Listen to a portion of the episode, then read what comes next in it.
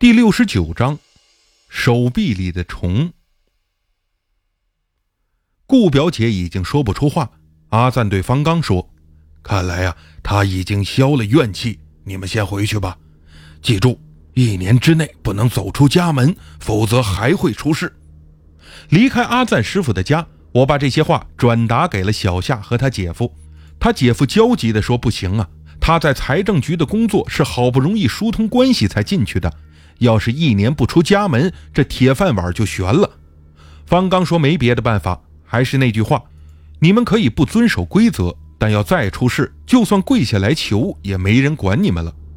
三个人次日就乘飞机回国去了。小夏通过手机短信告诉我之后发生的事情。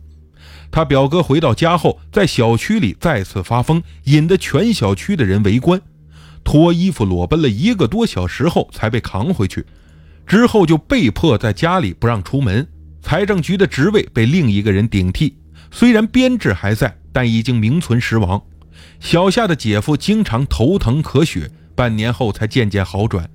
小夏倒是没什么异常，但他仍然记得我当初说过的话：和鬼做交易，你要付出的是什么？只有发生了才知道。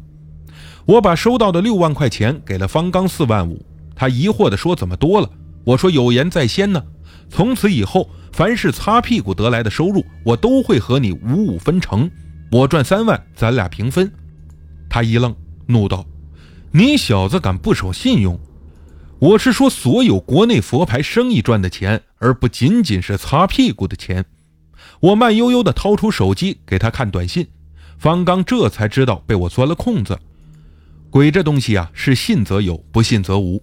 因为这世界上有很多东西是超出你的想象和心理的。转眼间，我在泰国已经开了两年鬼店，通过卖佛牌、古曼童、养小鬼和解降落降的生意，让我赚了不少钱，但也得罪了不少人。从这些经历中，我对人性有了更深刻的理解。看到那些想用佛牌、古曼童，甚至是小鬼来改变自己命运的人的结局，我也渐渐明白一个道理。和鬼做交易，你就别想着能占着便宜。那天，我接到一个男人打来的电话，声音中带着无限的疲惫，还夹杂着咳嗽，似乎是大病刚刚好。他在泰国的孔敬市，问我对洛晴将有没有什么了解，能否解决。有方刚做强大的后盾，除了制作原子弹，我什么生意都敢接，基本没有对顾客说过不字。这个人自称姓文，问了我的地址后，说会尽快赶到。想和我面谈一件很重要的事情，地点由我定。我在一家海鲜餐厅和这个文先生碰了面。他身材高大强壮，衣着服饰讲究，举止也儒雅有礼，应该是受过高等教育的生意人，但看起来脸色发白，精神头也不太足。我说：“您肯定经常和中国人打交道，不然汉语不可能说得这么好啊。”文先生说：“我本来就是中国人。”老家呀，在福建仙游，这次来到孔敬呢，是要办一件非常棘手的事情。我问他找我有什么事情，文先生沮丧地说：“哎呀，都是因为女人呐！如果我去年没到孔敬找客户谈生意，也不会出现现在这么多麻烦。您看。”文先生把衬衫袖挽起来，露出小臂，上面有一个又红又肿的大包，像被毒蚊子叮过似的，还能闻到一股驱蚊水的味道。我连忙说：“东南亚的蚊子可厉害着呢，您得去医院打针，光涂驱蚊水啊，恐怕是不管用。”文先生苦笑道：“哎，哼，要是真的蚊子叮就简单了，您仔细看看。”说完，他从皮包里取出一根细长的缝衣针，轻轻地在手臂上的红包上挑了一个小破口。不到半分钟，就有一条又细又长的白色虫子慢慢地从破口处钻出来。这虫子还没有一个米粒大，要是不把我眼睛凑近呢，几乎看不到。随后，又有几条虫子争先恐后地往出挤。我立刻明白这是怎么回事了，连忙后仰，脱口而出：“虫将。”文先生点了点头，把针扔在桌上，说道：“您是内行啊，一眼就能看出来。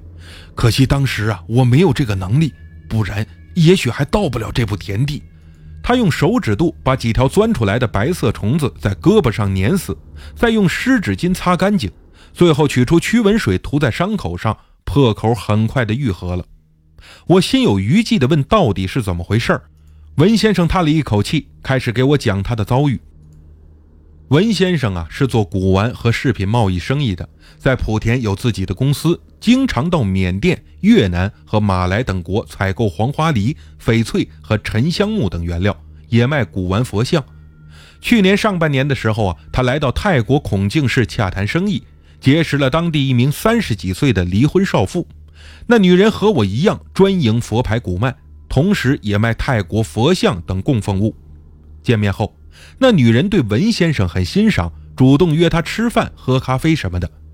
文先生起初对她并没有什么太大感觉，但在谈生意和交往的过程中，文先生却觉得这个女人非常的吸引他，有一种说不出的感觉。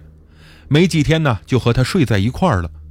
文先生有老婆孩子，原本就想来个露水姻缘，好合好散，但却发现越来越离不开这个女人，整天是神魂颠倒。做生意都没有心情了，他觉得不对劲，就想快刀斩乱麻和这个女人提出分手，但那女人坚决不同意，还要文先生离婚和她好。文先生当然不干，他嘴上先答应下来，拖了几个月。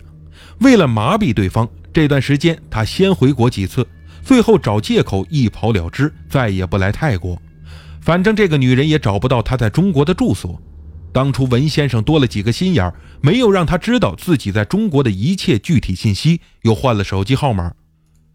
回到福建后，文先生先是经常生病发低烧，咳嗽不止，精神也不振。医院检查不出什么结果，只好输液打抗生素。后来文先生发现左小臂处起了一个小红包，但不痛不痒。当时正是夏天，以为是蚊子叮的，也没有多想。但过了十多天，红包仍然在，越来越大，里面开始发痒，似乎有东西似的。文先生的妻子无意中用针挑破红包，里面竟然钻出白色的虫子，两人吓得是连忙去了医院。大夫说是在东南亚感染了某种毒虫，最后将整个红包切除，再包扎起来。左臂的伤口还没好，右臂却在几天后又起了新的红包，症状一样。文先生吓得没了主意，四处的投医没有效果。后来有一个朋友介绍一个专治疑难杂病的苗族老中医，这人一看就知道根本就不是什么毒虫感染，而是文先生中了虫降。